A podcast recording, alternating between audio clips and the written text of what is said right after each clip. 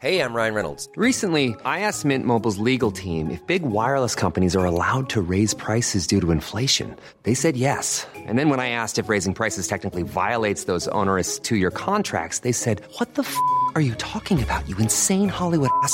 So to recap, we're cutting the price of Mint Unlimited from $30 a month to just $15 a month. Give it a try at mintmobile.com slash switch. $45 up front for three months plus taxes and fees. Promo rate for new customers for limited time. Unlimited more than 40 gigabytes per month. Slows. Full terms at mintmobile.com.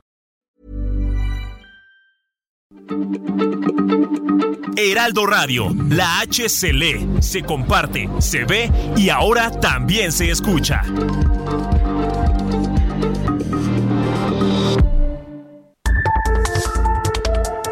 Las coordenadas de la información. Con Alejandro Cacho.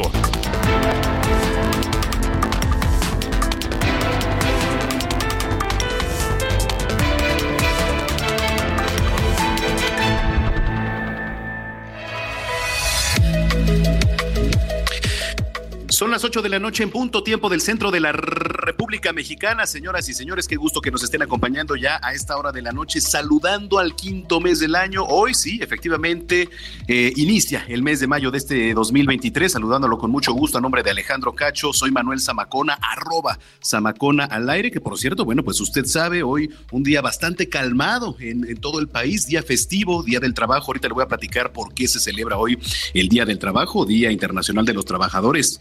Eh, y bueno, pues sí hubo algunas movilizaciones ahí, sobre todo en el centro histórico, en toda esa parte del centro de la capital, pero en general pues bastante tranquilas, las vialidades, los comercios, las tiendas, todo bajó la afluencia, un día de descanso, un día para estar con la familia. Así que bueno, pues el Día Internacional de los Trabajadores, o como le platicaba, también conocido como el Día del Trabajo, se celebra el primero de mayo para conmemorar pues a nivel mundial al movimiento obrero y pues también la fuerza laboral como este movimiento de diferentes causas relacionadas con el trabajo. Y mire, hace poco más de 100 años, pues las fábricas eran centros de trabajo en los cuales pues trabajaban por igual hombres, mujeres, ancianos y niños con jornadas de más de 12 horas diarias. Esta extenuante jornada laboral pues no daba opción a las personas de recuperarse, de descansar, pero tampoco disfrutar de tiempo de ocio. Y mucho tuvieron, sí, que luchar los trabajadores durante años para conseguir, digamos, ya establecer una jornada laboral de 8 horas. Incluso incluso a costa de sus propias vidas. Así que bueno, actualmente el Día del Trabajo sí se ha convertido en una fecha festiva. En muchas ocasiones pues no se piensa en lo que le platicaba que es su origen.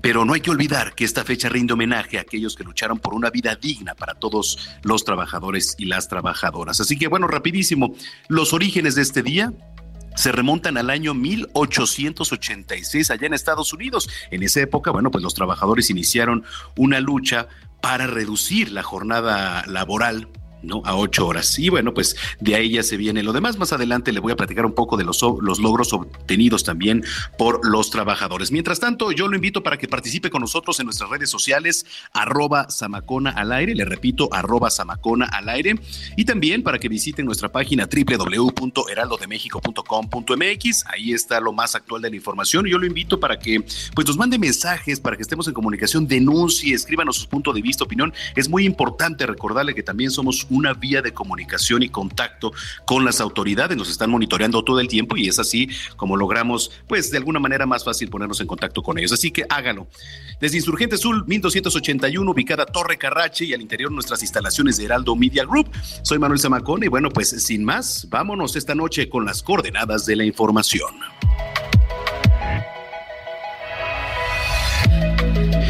Oiga, a toda la gente que nos escucha allá en Coahuila a través de El Heraldo Laguna, el 104.3 de FM, nos vamos a enlazar hasta el estado para saber los detalles del segundo debate entre los cuatro candidatos a la gobernatura del estado y que moderó Ivonne Melgar y nuestro compañero titular de este espacio, Alejandro Cacho. Así que le vamos a tener los pormenores y el reporte de este debate. Bueno, y también eh, vamos a platicar con Eunice Rendón, experta en seguridad, migración y bioética, coordinadora de Agenda Migrante, sobre la vinculación a proceso del comisionado del Instituto Nacional de Migración, Francisco Garduño, aunque, bueno, continuará en libertad, mientras el presidente Andrés Manuel López Obrador se negó a hablar si el funcionario va a ser cesado de su cargo. Bueno, pues eh, más adelante también en este espacio vamos a platicar con la doctora Jacqueline Pechard, excomisionada presidenta del Instituto Federal de Acceso a la Información Pública, el aquel entonces IFAI, porque hoy se cumple ya un mes sin que el Pleno del Instituto Nacional de Transparencia, Acceso a la Información y Protección de Datos Personales, el ahora INAI, pueda sesionar por la falta de quórum legal ante la negativa del Senado y bueno, unos cuantos del Senado, hay que decirlo así, en nombrar a las comisionados faltantes.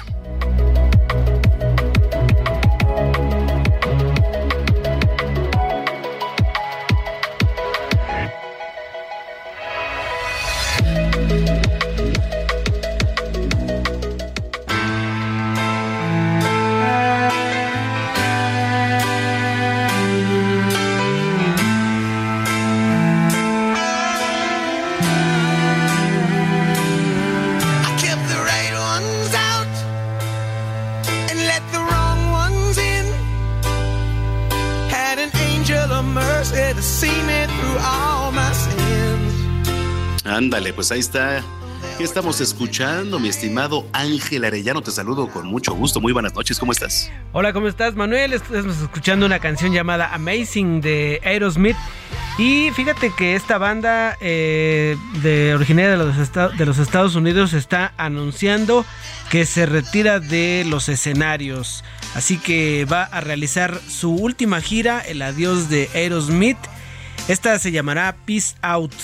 Este grupo integrante del Salón de la Fama anunció este lunes las fechas de su gira de despedida. Si usted se pregunta, oigan, pues vendrán a México, pues no, no van a, no van a venir a México. Ellos estarán haciendo una gira que incluirá ciudades de Estados Unidos, eh, que también hará escala en donde ellos se formaron allá en Boston.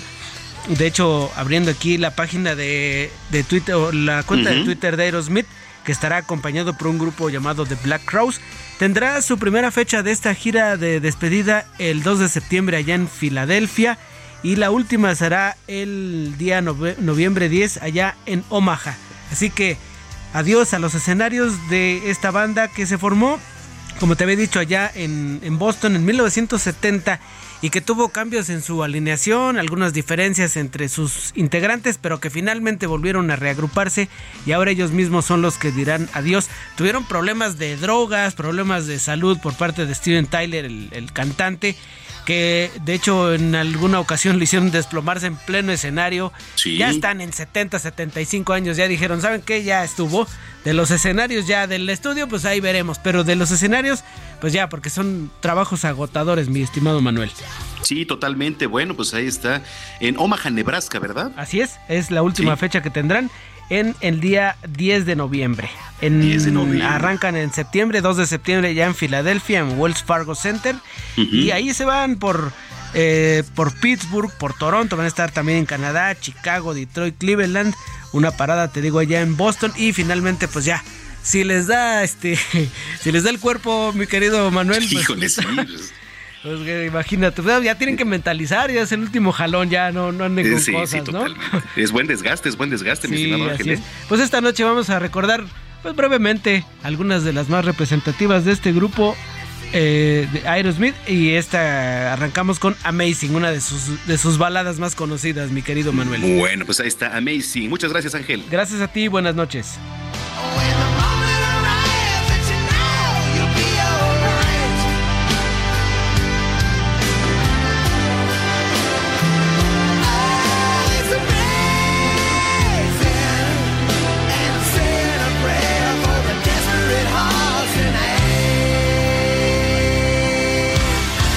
Coordenadas de la información. Con Alejandro Cacho. Bueno, pues ya son las 8 de la noche con 8 minutos en el tiempo del centro del país. Este lunes primero de mayo, al inicio de este espacio, lo poníamos en contexto. El día de ayer, el comisionado del Instituto Nacional de Migración, Francisco Garduño, fue vinculado a proceso por el delito de ejercicio indebido del servicio público tras la muerte de 40 personas en esta estación migratoria de Ciudad Juárez, en Chihuahua. Pero a ver, ahora va a continuar en libertad, solo con la medida cautelar de firma. Tengo en la línea telefónica y me da mucho gusto saludar a Eunice Rendón. Eunice Rendón es experta en seguridad, migración y bioética, coordinadora de Agenda Migrante, quien saludo con muchísimo gusto. ¿Cómo estás, Eunice? Hola, buenas noches, ¿cómo estás? Gracias, con el gusto de saludarte y bueno, pues ponemos en contexto todo lo que acabamos de platicar. Desde tu experiencia y perspectiva, ¿qué, qué opinas sobre, sobre la vinculación a proceso? Bueno, mira, yo eh, está bien, vamos a tener que ver qué es lo que da como resultado la investigación. Es responsabilidad, creo yo, de la Fiscalía General de la República darnos toda la información, ¿no? De lo que salga, no solo con el caso del titular, sino con todas las personas que han sido vinculadas a proceso relacionadas con el incendio, porque pues es muy importante que se haga justicia en este caso, que estas personas que murieron en este incendio que pudo haberse pues al menos atendido, ¿no? Y haberse este, salvado a estas personas, bueno, pues que sepamos eh, qué es lo que pasó y a quién le tocaba qué. Entonces yo creo que es muy importante lo que siga a partir de ahorita y pues que los responsables cumplan con las condenas que, que toquen, ¿no? Por un lado.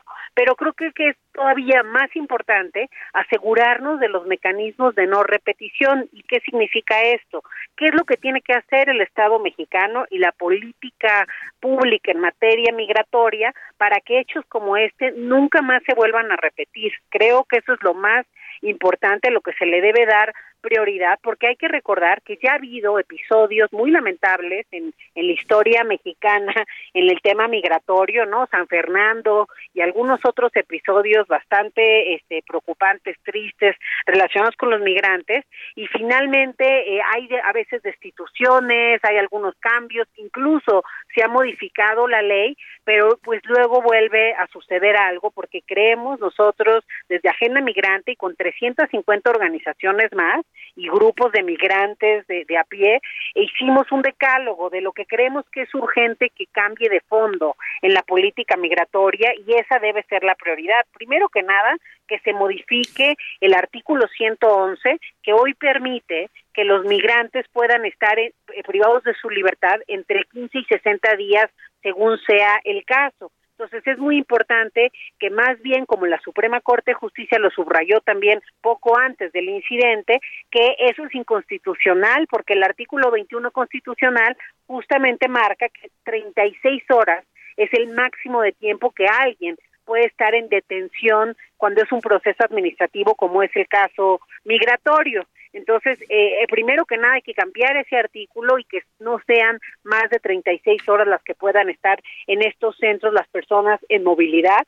Segundo, creo muy importante transitar de estos centros este, migratorios de procesamiento a centros de atención integral al migrante, con, con atención mucho más empática, que se cumpla con muchos de los parámetros que ya están en la ley, pero que no están sucediendo en la realidad. Y lo más importante, nos parece el tema de la revisión de estas 56 estaciones migratorias, las permanentes y las provisionales, pero también del personal que está a cargo quién está a cargo de la seguridad, quién está a cargo de cada uno de los componentes de la protección civil, en fin, de todo lo que tiene que atender ahí a, a las emergencias, a las personas es muy importante saber que los que están a cargo verdaderamente están capacitados para esa función, porque parte del problema fue eso, una empresa privada que primero ni siquiera contaba con las condiciones que el contrato decía, ¿no?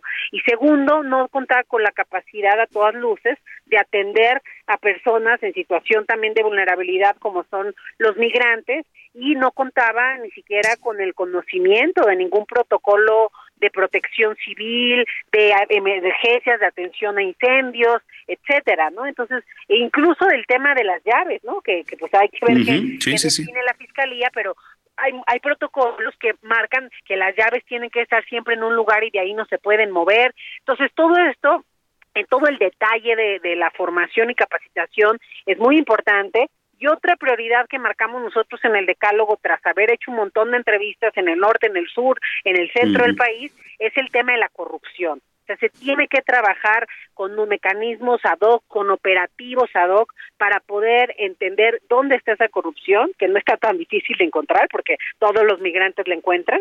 Entonces, ¿dónde está esa corrupción y cómo podemos finalmente ir cambiando y transitando a un modelo realmente honesto y sin, sin corrupción en el tema migratorio que se ha vuelto el negocio de, varias personas también ahí en territorio? Oye, Eunice, a ver, mañana el presidente López Obrador pues se va a reunir incluso con una delegación ahí de funcionarios estadounidenses que ya se ha reunido ¿eh? para atender más temas migratorios. ¿Cómo has visto la postura del gobierno al actuar sobre estos temas que son tan interesantes y además pues que ya ha habido reuniones sobre eso y mira, pues eh, parece que este no ha funcionado mucho algunas de las estrategias?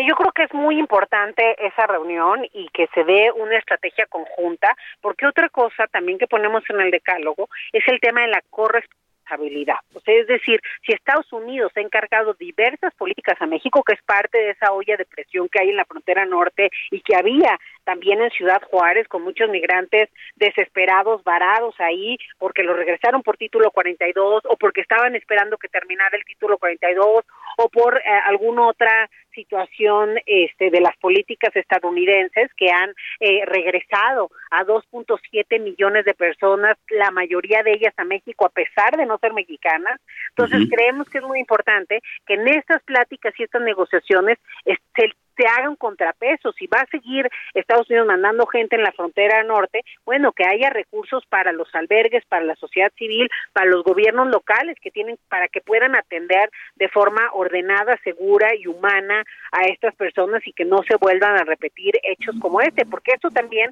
está relacionado con las con las redadas que hubo días antes del incendio, con el comportamiento que había habido en esta ciudad por parte de las autoridades con los migrantes. Entonces sí es muy importante eh, que en esas reuniones ah, se defina no solo la prioridad de los Estados Unidos, que ha sido militarizar, securitizar y que México ayude en sus políticas, sino que México también pues ponga sobre la mesa lo que necesita de ayuda de Estados Unidos, por ejemplo, a través del acuerdo bicentenario, a través de este entendimiento pueden bajar recursos para hacer centros mucho más dignos en la frontera norte o incluso yo creo que otro tema que se va a hablar mañana es los centros de procesamiento migratorio que están generando los Estados Unidos en Colombia y Guatemala porque anunciaron que probablemente abran en otros países, ¿no? Y esto tiene la intención de frenar esa migración antes de llegar a la frontera norte y ojalá que verdaderamente sean centros de gestión, que vean cuál es el caso de cada persona, que faciliten los trámites y que eso vaya reduciendo pues el tráfico de personas, ¿no? Pero pues todavía sabemos si ese anuncio se va a cumplir, pero es muy importante que en esas reuniones se hable de la apertura de las vías legales de la migración. Ya lo ha llevado el presidente en alguna visita a Estados Unidos este este punto, pero creemos que hoy más que nunca es importante que se priorice y que realmente se abran esas visas H2B, esas vías legales de conexión laboral quizá de estos migrantes, que es a lo que van finalmente a Estados Unidos a trabajar y a tener una vida digna que muchos de ellos no pueden tener en sus países y muchos de ellos ni siquiera hasta peligra su vida, ¿no? Y ese es por lo que también pues, salen a pesar de las amenazas y de la securitización. Pues Eunice, yo te agradezco mucho como siempre que hayas tomado la comunicación. Gracias por tu análisis. Si lo permites, pues estamos en contacto. Claro que sí, muchas gracias a ti, buenas noches. Muy, muchas gracias, buenas noches. Eunice Rendón, ella es experta en seguridad, migración y bioética, coordinadora también de Agenda Migrante. Son las 8 de la noche ya con 17 minutos. Las coordenadas de la información con Alejandro Cacho. Oiga, bueno, pues eh, eh ya le platicaba y le adelantaba, mañana el presidente López Obrador se va a reunir con una delegación de funcionarios estadounidenses para atender temas migratorios. Vamos con mi compañera Noemí Gutiérrez que nos tiene toda la información y el adelanto. Adelante, Noemí, muy buenas noches.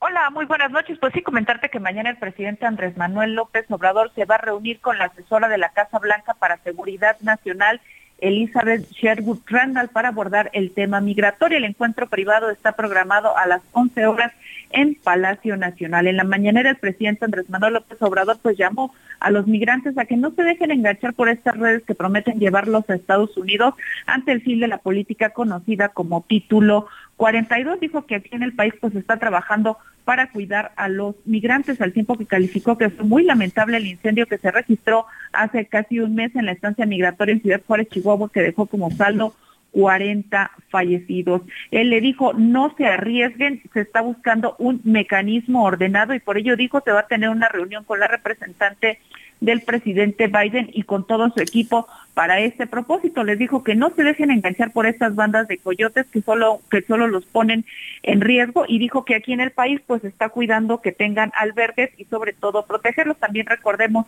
que esa enviada de la Casa Blanca para Seguridad Nacional también es la encargada, la, la que designó el presidente de Estados Unidos, Joe Biden, para que atienda todo lo del tema del fentanilo y tráfico de armas. La información que te tengo al momento. Bueno, pues estamos muy pendientes. Gracias, gracias, Noemí. Muy buenas noches. Buenas noches. Oiga, eh, por cierto, el gobierno de la Ciudad de México, y digo, seguramente esto le va a interesar, a través del Fideicomiso Bienestar Educativo, que es el FIBIEN, informó que ya a partir de este mes de mayo, y de acuerdo a lo publicado en la Gaceta Oficial, el programa social Bienestar para Niñas y Niños, que mi beca para empezar, correspondiente al ejercicio 2023, eh, tiene un aumento ahora del 20%. Esto, bueno, pues con el propósito eh, de beneficiar aproximadamente a un millón doscientos cincuenta mil estudiantes inscritos en educación básica de la capital del país. Mire, estas modificaciones contemplan el incremento al monto mensual de cada beneficiario, quienes van a recibir en sus tarjetas ahora una, una transferencia ¿no? Digamos, en el mes de mayo y junio y de septiembre a diciembre de la siguiente forma. A ver, Mire, se lo voy a decir rápidamente para ir con mi compañero Carlos Navarrete. 600 eh, pesos mensuales para estudiantes de preescolar aquí en la capital, 650 pesos mensuales a todas las niñas, niños y adolescentes de nivel primaria y secundaria, 600 pesos mensuales para todas las personas que se encuentran inscritas o matriculadas en centros de atención múltiple. Y bueno, pues este presupuesto autorizado es de 6.820 millones 960 mil 250 pesos destinado la entrega de apoyos económicos mensuales. Bueno, esto aquí en la capital, pero vamos con mi compañero Carlos Navarrete hasta Guerrero. Adelante, Carlos. Buenas tardes. Comentarte que hace unos minutos la gobernadora del estado de Guerrero, Evelyn Figado Piñeda, dio a conocer que se han levantado todos los bloqueos que desde el pasado viernes se mantenían en cinco municipios de la región de Tierra Caliente del estado. Recordar que desde la tarde del viernes pasado en los municipios de Coyuca de Catalán, Pungarabato, Tlapehuala, Tlalchapa y Cuchamala del Pinzón, transportistas y pobladores bloquearon varias carreteras de esta zona argumentando que han existido abusos o excesos por parte de la Fiscalía General del Estado. Eh, desde entonces permanecían bloqueadas las carreteras, estaba incomunicada la región Tierra Caliente con la región norte sin embargo, hoy por la tarde a través de redes sociales la gobernadora Evelyn Salgado hizo un llamado a los presidentes municipales de estos cinco municipios, ya que los ediles estaban participando en los bloqueos para retomar el diálogo. Y bueno, luego de esta comunicación se confirmó que han acordado retirar los bloqueos. El día de mañana la gobernadora se traslada a la región de Tierra Caliente para sostener un nuevo, una nueva reunión con los presidentes municipales de Tierra Caliente, con diputados locales y pobladores para atender cada una de sus demandas. Hay que comentar en el transcurso de este fin de semana, la Mesa de Coordinación para la Construcción de la Paz dio a conocer que estos bloqueos estaban siendo promovidos por grupos de la delincuencia organizada a partir de las acciones de seguridad emprendidas por las autoridades en la región de la Tierra Caliente. Hasta aquí mi reporte. Gracias, Carlos. Buenas noches. Gracias. Bueno, pues esta información allá de Guerrero. Oiga, antes de irnos a la pausa, déjeme, le platico porque usted sabe que se lleva a cabo la Feria de San Marcos, allá en, en, Aguascalientes. Y pues hay corridas de toros, allá están permitidas, aquí en la ciudad están en pausa, allá están permitidas las corridas de toros y hoy se llevaba una bastante atractiva, donde eh, pues lidiaba toros el matador Joselito Adame, una de las máximas figuras aquí en nuestro país, un gran torero mexicano, recibió una brutal embestida hace, hace unos momentos mientras enfrentaba al quinto toro de la noche. Fue bastante aparatoso, mire, se ve como vuela, da dos marometas prácticamente, una marometa ahí en el aire, cae de cabeza, inconsciente ya, y lo siguen vistiendo el toro, esperemos que todo esté bien. Fue muy aparatoso, eh, ya lo trasladaron en código amarillo para que reciba atención médica, esto le repito allá en Aguascalientes, ahí está el video, en las redes sociales, pero bueno, fue bastante, bastante aparatoso este desafortunado accidente allá en la Feria de San Marcos, en la Monumental de Aguascalientes. Así que bueno, lo que estamos escuchando de fondo es a la hora de, de embestirlo, ¿eh? el toro, la verdad es que se ve bastante, bastante aparatoso. Entonces, bueno, pues vamos a estar también informando de esto. Oiga, bueno, pues eh, ya le platicaba a mi compañero Ángel Arellano Aerosmith se despide ya de los escenarios luego de 50 años de trayectoria. 40 fechas ya han sido confirmadas eh, y esto dará inicio el próximo 2 de septiembre allá en Filadelfia. Con esto vamos a ir a una pausa escuchando Living on the Edge Aerosmith. Yo lo invito para que nos sigan en redes sociales, nos escriba arroba Samacona al aire y también arroba Heraldo de México. Mándenos sus mensajes, sus puntos de vista y visite nuestra página www.heraldodemexico.com.mx. Soy Manuel Zamacona, no le cambie, está usted escuchando la señal de Heraldo Radio.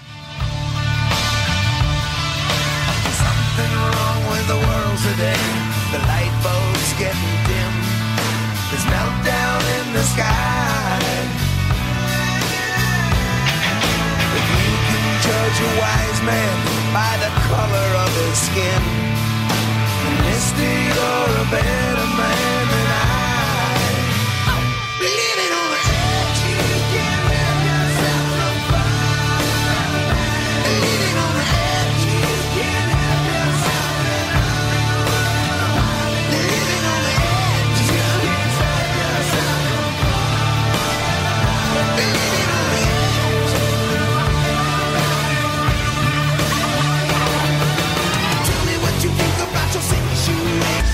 Alejandro Cacho en todas las redes. Encuéntralo como Cacho Periodista. Las coordenadas de la información. Con Alejandro Cacho.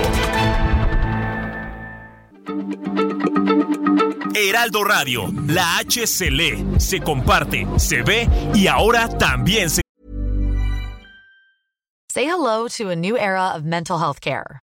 Cerebral is here to help you achieve your mental wellness goals with professional therapy and medication management support. 100% online. You'll experience the all new Cerebral Way, an innovative approach to mental wellness designed around you.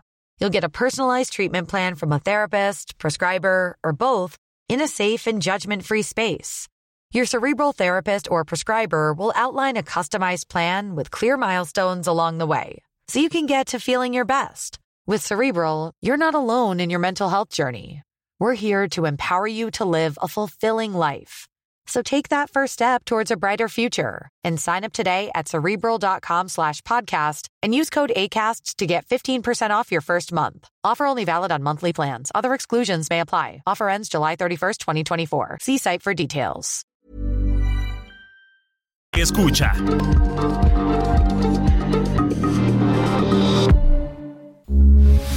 Radio, con la H que sí suena y ahora también se escucha. Las coordenadas de la información. Con Alejandro Cacho.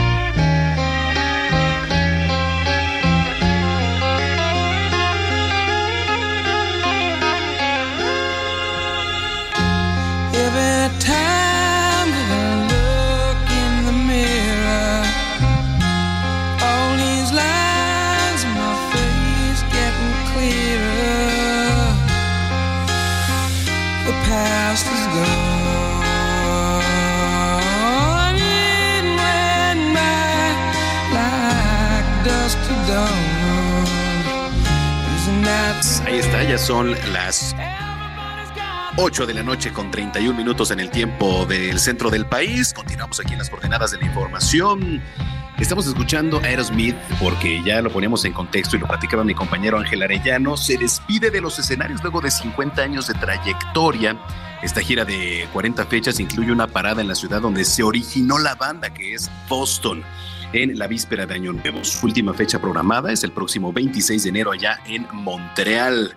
Así que bueno, pues ya corrigiendo un poquito aquí la información y pues estamos escuchando a Aerosmith aquí en las coordenadas. Tenemos mucho más, vamos a platicar ya en unos minutitos más con Jacqueline Pechard y vamos a hacer un enlace hasta Coahuila con Alejandro Cacho también, que está ahí para darnos pues todo todo lo que tiene que ver con este segundo debate.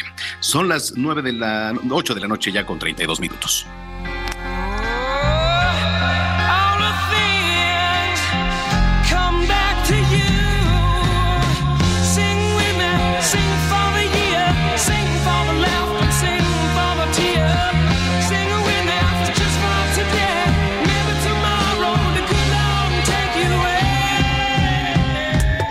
Alejandro Cacho en todas las redes. Encuéntralo como Cacho Periodista.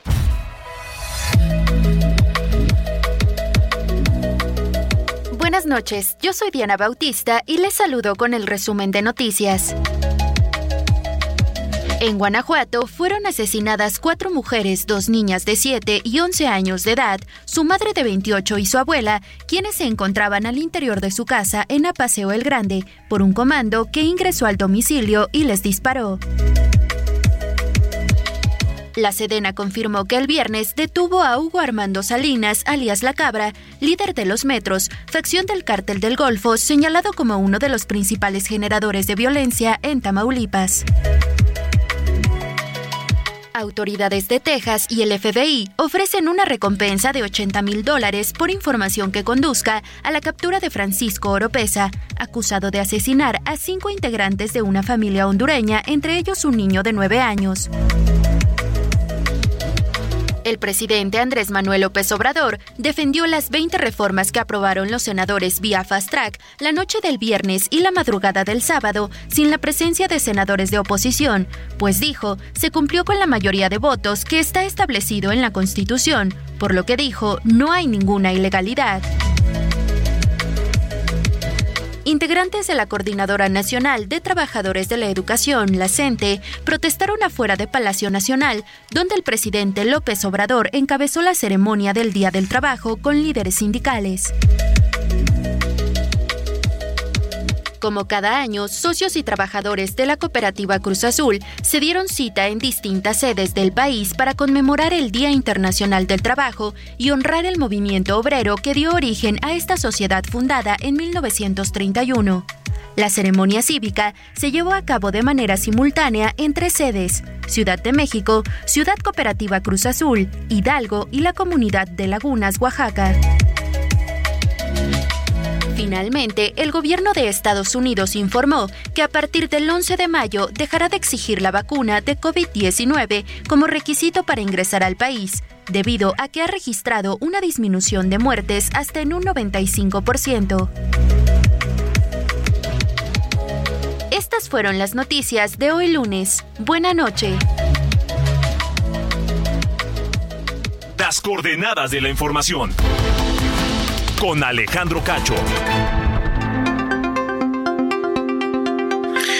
Bueno, pues son las 8 de la noche con 35 minutos, tiempo del centro de la República Mexicana. Ya le adelantábamos al inicio de este espacio. Hoy se cumple un mes, un mes sin que el Pleno del Instituto Nacional de Transparencia, Acceso a la Información y Protección de Datos Personales, que es el INAI, pueda sesionar por la falta de quórum legal debido a la negativa de los senadores de Morena y aliados, porque son ellos, ¿no? Los que han, este, pues hasta ahorita hecho este, este bloqueo, digamos, de nombrar al menos a un comisionado para que sean los cinco necesarios para seguir operando. Pero bueno, pues vamos a platicar sobre este tema tan interesante y saludo con mucho gusto a la doctora Jacqueline Pechard. Ella es excomisionada presidenta del entonces Instituto Federal de Acceso a la Información Pública, el IFAI. Doctora, gusto saludarla. ¿Cómo está? Muy buenas noches. ¿Qué tal, Manuel? ¿Cómo le va? Buenas noches. Oiga, bueno, pues nada más no se ve por dónde. El Senado de la República, ahí la oposición hasta hizo, este, bueno, pues casitas de campaña, se quedaron a dormir ahí, pero en fin, es un relajo el Senado. El, el tema es que hasta ahorita no hay comisionado para que sean los cinco necesarios para seguir sesionando. Pues sí, la verdad es que es una vergüenza lo que ha sucedido con nuestra Cámara Alta, con el Senado, porque tuvieron más de un año para poder nombrar a los a los dos primeros comisionados que estaban vacantes desde abril de 2022. Entonces, esto de que todo lo dejen al final, pues habla de una irresponsabilidad de los senadores. Está claro que hay una decisión de la mayoría de Morena y sus aliados de no nombrar a, a, los comisionados. Esto ha estado claramente mandatado por el presidente y los senadores de la mayoría pues han acatado sin ninguna deliberación, sin siquiera eh, ponerse a ver si hay alguna manera de poder resolver el asunto. Es decir, han renunciado a la división de poderes que establece nuestra Constitución. Pero creo que lo más grave es que nuestro derecho a saber y conocer sobre todo cómo se ejercen los recursos públicos, cómo se le da atribuciones a los a, los militares en la Secretaría de la Defensa Nacional para que ahora puedan eh, vigilar toda la construcción y administrar el tren Maya y no sabemos cuánto dinero se les está dando a los a los militares. Pero tampoco podemos saber cuáles son cómo tener acceso a nuestros expedientes clínicos a través del IMSS o del ISTE o de cualquiera de los hospitales públicos. Es decir, hay un atropello, hay una violación flagrante a dos derechos fundamentales que tenemos los ciudadanos, que es la, el derecho a la información pública para saber qué es lo que hacen los gobiernos y por otro lado, pues el acceso a nuestros datos personales y la protección de los mismos. ¿Eso es lo que le incomoda al presidente Andrés Manuel López Obrador, doctora? ¿Cree que eso es lo que le incomoda, el acceso a la información, el que la gente pueda tener acceso a, a datos? Efectivamente, lo que le incomoda, y eso le ha incomodado, le ha incomodado, fíjese, desde que era jefe de gobierno del entonces Distrito Federal. Eh, desde entonces, cuando la construcción del segundo piso aquí en, las, en, la, en la hoy Ciudad de México, pues no se quería dar los contratos, no se querían dar los recursos que se estaban invirtiendo, a quién, a qué empresas se estaban otorgando los contratos. Desde entonces quedó claro que al presidente, e incluso él, él disolvió la- el Instituto de Acceso a la Información en la Ciudad de México, que generó una serie de, digamos, de recursos, sobre todo de parte de una de las comisionadas.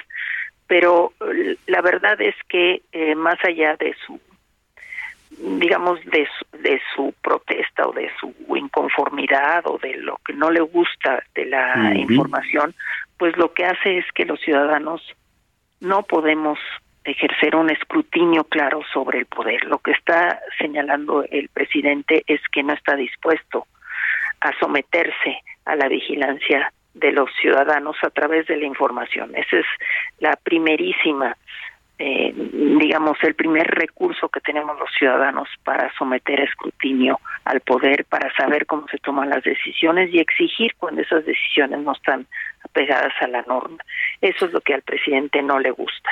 Doctora, ¿cree que pronto se resuelve este tema y en la Cámara Alta, viendo que lo que está pasando?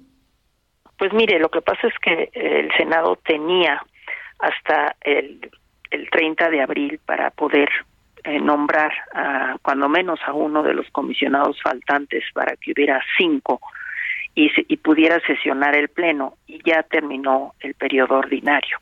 Entonces me parece que ahorita lo que queda es que la Suprema Corte de Justicia pueda resolver el recurso de eh, controversia constitucional que interpuso el propio INAI, porque fíjese usted que además de que el Senado ha incumplido su obligación constitucional de nombrar a los comisionados, tampoco ha acatado la sentencia de un juez que le les estableció y le obligó a que nombrara a los comisionados a partir de un recurso de amparo que hizo el Consejo Consultivo del INAI, que es un grupo de ciudadanos que respalda al INAI, que lo ayuda, que le da sugerencias eh, para que funcione mejor el INAI. Ese Consejo Consultivo Ciudadano es, hizo esa, esa solicitud de amparo y el juez se lo otorgó y le instruyó al Senado que nombrara de inmediato. Bueno, pues el Senado ya también incumplió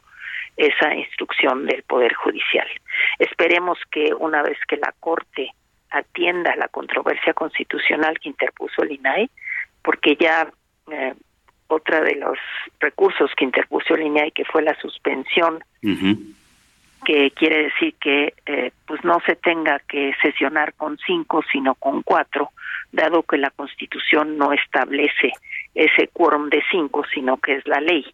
Entonces pues la ley está subordinada a la Constitución que explica que es obligación del INAE sesionar para poder atender los reclamos los recursos de revisión de nosotros los ciudadanos esa ya ya fue fue negada por la ministra Loreta Ortiz, pero todavía está la posibilidad de que el Pleno del, de la Corte pueda efectivamente emitir eh, favorablemente una controversia constitucional. Correcto. Doctora, pues si lo permite, vamos a estar en comunicación para pues darle seguimiento al tema. Pues sí, porque sí es muy urgente.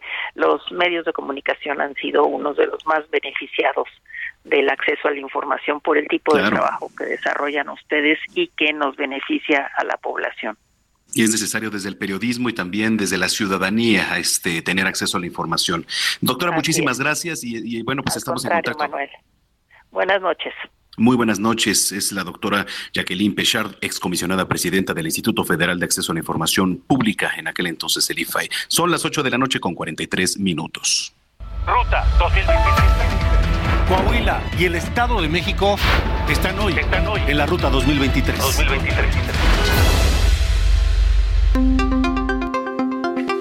Bueno, y es momento de ir hasta Coahuila, donde esta tarde se llevó a cabo ya el segundo debate entre los candidatos a la gubernatura del estado, ya de cara a la elección del próximo 4 de junio. Saludo con mucho gusto a Héctor Esparza, él es conductor del programa de Frente Laguna, en Heraldo Radio, por supuesto, eh, nuestra estación hermana ya de la comarca lagunera, quien nos tiene todo el reporte. Gusto saludarte, Héctor, ¿cómo estás? Muy buenas noches.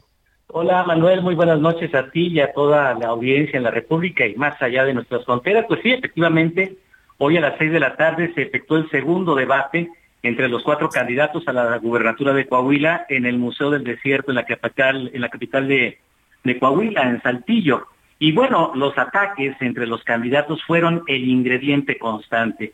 Y ahora, a diferencia del primer debate, el priista y cabeza de la alianza PRI-PAN-PRD, Manolo Jiménez Salinas, la emprendió contra el exsecretario de Seguridad, Ricardo Mejía Verdeja, del Partido del Trabajo, a quien acusó de no haber hecho lo suficiente en materia de seguridad. Vamos a escuchar a Manolo Jiménez.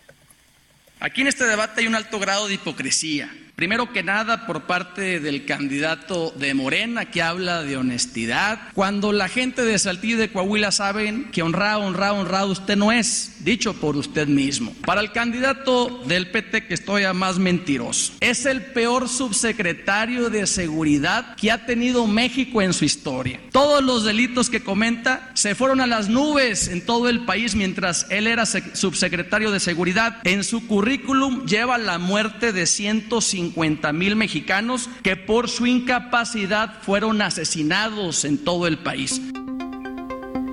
Por supuesto que Mejía Verdeja, quien se apoda él mismo como el tigre, no esperó para responder, argumentando que la seguridad no es responsabilidad de un solo hombre, sino de todas las corporaciones. Aquí su respuesta. Además de ignorante y altanero, el señor no ve las cifras del Secretariado Ejecutivo del Sistema Nacional de Seguridad Pública. Ahí están todas las carpetas de investigación que reportan las fiscalías. Y ahí todos los delitos van a la baja. Y te agradezco me concedas haber sido el que manejó toda la seguridad del país. Porque yo era uno más en el engranaje de la seguridad, donde aquí en Coahuila participan 5.400 efectivos del Ejército y de la Guardia Nacional. Por su parte, un dubitativo representante de Morena, Armando Guadiana, trataba de armar argumentos a las preguntas hechas en algunos momentos, incluso evidenció la inoperancia del gobierno federal, sí, el gobierno de Morena, el que representa, en temas muy específicos como el INSABI. Incluso el moderador, nuestro compañero Alejandro Cacho, le llevó al morenista a reiterar este desatino del INSABI. La voz es de Armando Guadiana. No, no, no son desaciertos. El INSABI se quita porque el dinero, los recursos que se le enviaban del gobierno federal a los estados, esos recursos no los utilizaban correctamente. Por eso esos recursos no desaparecen. Desaparece esa figura y ese recurso va a dar precisamente al IMSS bienestar y de esa manera se va a atender a la gente ¿No verdaderamente. los utilizaba correctamente el INSABI? No, no lo utilizaron adecuadamente el dinero que le tocaba, por ejemplo, a Coahuila. Los embates se sintieron por todas partes, incluso Lenin Pérez, quien es el representante de Unidad Democrática de Coahuila, Partido Verde Ecologista, quien se ha mostrado como el menos agresivo, pues en esta ocasión se lanzó contra el morenista Armando Guadiana, exhibiendo su poca participación como senador. La voz es de Lenin Pérez. Bueno, pues yo insistirle al senador Guadiana que lo más seguro es que va a regresar al Senado. En cinco años le hemos pagado 8 millones de pesos en el Senado de la República. Ha tenido tres iniciativas y tres intervenciones. Ojalá que cuando regrese al Senado haga conciencia de la necesidad de pelear por los recursos de seguridad y de tantos eh, subsidios que se le han quitado a los estados y los municipios para defender la tranquilidad y la paz de los coahuilenses.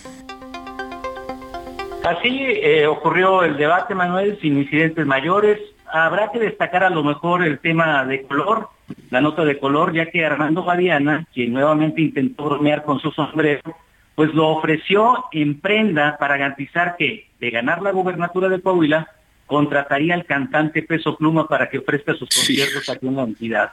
Peso Pluma, ya lo sabemos, se caracteriza por cantar estos corridos tumbados, algunos temas enaltecen al narcotráfico. Hasta aquí este reporte, Manuel. Efectivamente. Bueno, pues te agradezco mucho y saludos, Héctor. Gracias, hasta luego, buenas noches. Buenas noches, Héctor Esparza, conductor del programa de Frente Laguna, ya en Heraldo Radio de la comarca lagunera. Bueno, pues ahora sí vamos a enlazarnos. Quien tiene todo el color, quien estuvo moderando este debate, es el titular de este espacio, nuestro compañero Alejandro Cacho, quien saludo con mucho gusto. Alejandro, bueno, muy buenas noches.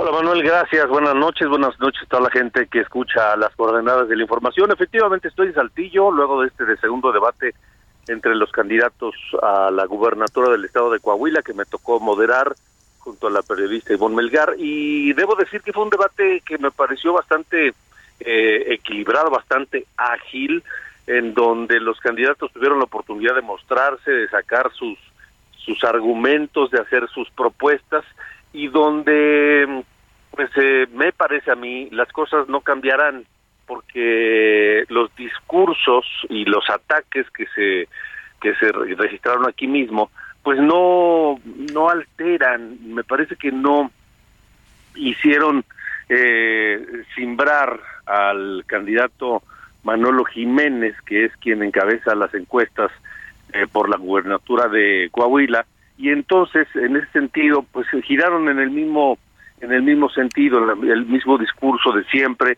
de los eh, adversarios y pues eh, por supuesto se dice que los debates se ganan en el postdebate habremos de esperar a ver cómo lo maneja cada uno de ellos pero definitivamente eh, fue un debate ordenado civilizado donde los candidatos de manera puntual asistieron y llegaron eh, donde se manejó todo con orden y que pues eh, habremos de esperar a ver qué dice la ciudadanía en torno de, de, él. Pero me parece que se cumplió el objetivo del debate, que es darle elementos a los, a los votantes, a los ciudadanos, para eh, poder eh, emitir un voto, eh, orde, un voto informado y un voto razonado, que finalmente ese es el, el fin de los debates. Y bueno, eh, hubo varios temas, pero muchos, y yo creo que el que más dio de qué hablar de los aspirantes a gobernar Coahuila fue la seguridad, ¿no?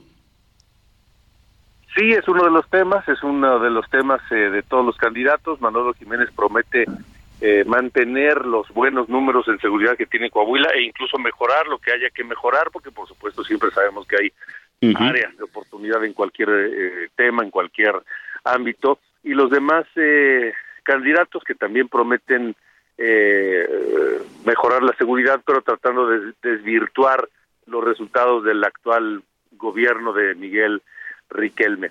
Eh, pero lo cierto es que sí, se vive un clima de tranquilidad aquí en, en Coahuila y sí es como un lunar en medio de estados como pues Chihuahua, como Tamaulipas, como incluso Nuevo León. Sí, efectivamente. Y mira, hubo mucho ruido y evidentemente fue tendencia, pero lo que más fue trending tópico hoy ahí en las redes sociales, pues fueron las declaraciones de Guadiana, ¿no? De diciendo que si, si se va el PRI, por su sombrero vendría este cantante Peso Pluma. Imagínate. Pues sí, pero pues entonces ya vemos de qué nivel está el, sí. el, el a veces algunas algunas este, visiones políticas, ¿no? Sí, sí, sí, efectivamente. Oye, y el ambiente en general bien, hubo ningún problema, ¿no, Alejandro?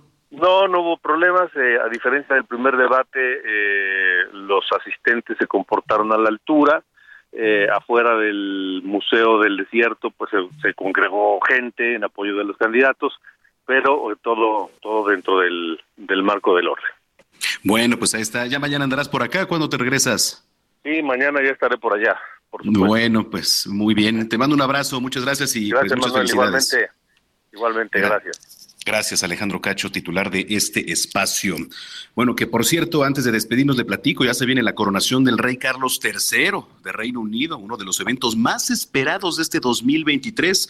Luego de ocho meses de luto tras la muerte de la reina Isabel II, va a llegar el momento y el hijo mayor de la monarca británica va a recibir la corona el próximo sábado 6 de mayo en una fiesta pues fastuosa, digamos, en la que van a asistir representantes de jefes de Estado, presidentes y desde luego integrantes de la realeza mundial, junto a Carlos también será coronada su esposa Camila Parker, situación que, bueno, también ha generado especulaciones en torno a la aceptación de la realeza británica allá en Inglaterra. Así que vamos a estar muy pendientes, será una fecha histórica, pues la última coronación fue la de la reina Isabel II, imagínense como monarca del Reino Unido, Canadá, Australia, Nueva Zelanda, Sudáfrica, Pakistán, se llevó a cabo el 2 de junio de 1953 ¿eh? y tras su muerte su hijo, pues ahora va a heredar el trono. Vamos a estar muy pendientes, por supuesto. Y nos despedimos, seguimos con Aerosmith, eh, que se despide de los escenarios luego de 50 años de trayectoria y lo hace con una gira que arranca el 2 de septiembre allá en Filadelfia y termina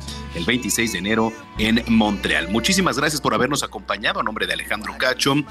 Soy Manuel Zamacona, arroba Zamacona al aire, que tenga una excelente noche, descanse ya mañana pues de lleno a la actividad y vamos a estar muy pendientes. Los espero en punto de las 9 de la mañana en Heraldo Televisión en esta mañana junto a Paulina Grija, también Juan Miguel Alonso y mi estimado Gonzalo Lira. Soy Manuel Zamacona, que la pasa muy bien, los dejamos con Aerosmith y bueno pues hasta entonces.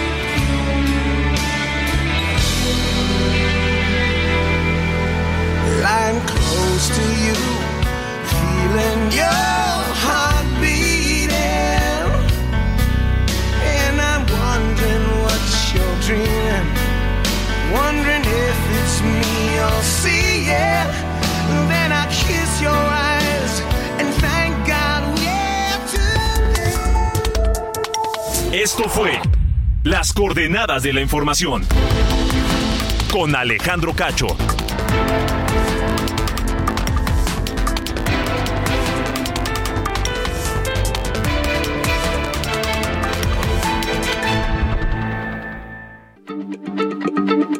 Heraldo Radio, la H se lee, se comparte, se ve y ahora también se escucha.